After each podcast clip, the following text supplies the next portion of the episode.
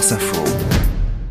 C'est sport, Cédric Guillou, euh, du football avec euh, la lutte pour la montée euh, en Ligue 1. C'est la dernière journée de la Ligue 2 ce soir et trois équipes encore peuvent, peuvent monter. gros suspense, Le Havre, Bordeaux et Metz, des Messins qui ont un sérieux atout dans leur manche. Oui, on ne sait pas ce que ça va donner hein. ce soir. Deux équipes, on le rappelle, seront promues en Ligue 1. Ce qui est sûr en revanche, c'est qu'on a déjà célébré le meilleur joueur de Ligue 2 cette saison. C'est un joueur de Metz qui s'appelle Georges Mikotadze. Il est géorgien.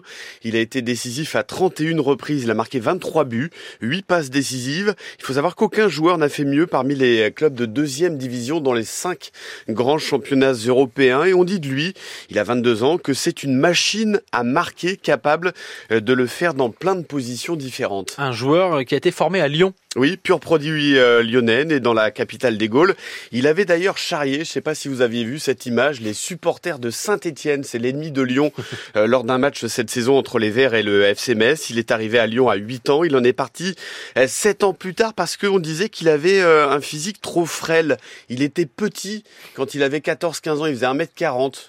Voilà, je sais pas quel tal vous faisiez à, 14-15 ans. Lui, c'est 1m40. ça a freiné sa progression. Miko Tzadze, il est alors parti euh, chez les amateurs à Saint-Priest, l'un des clubs euh, amateurs phares de la région. C'est là-bas qu'il s'est révélé.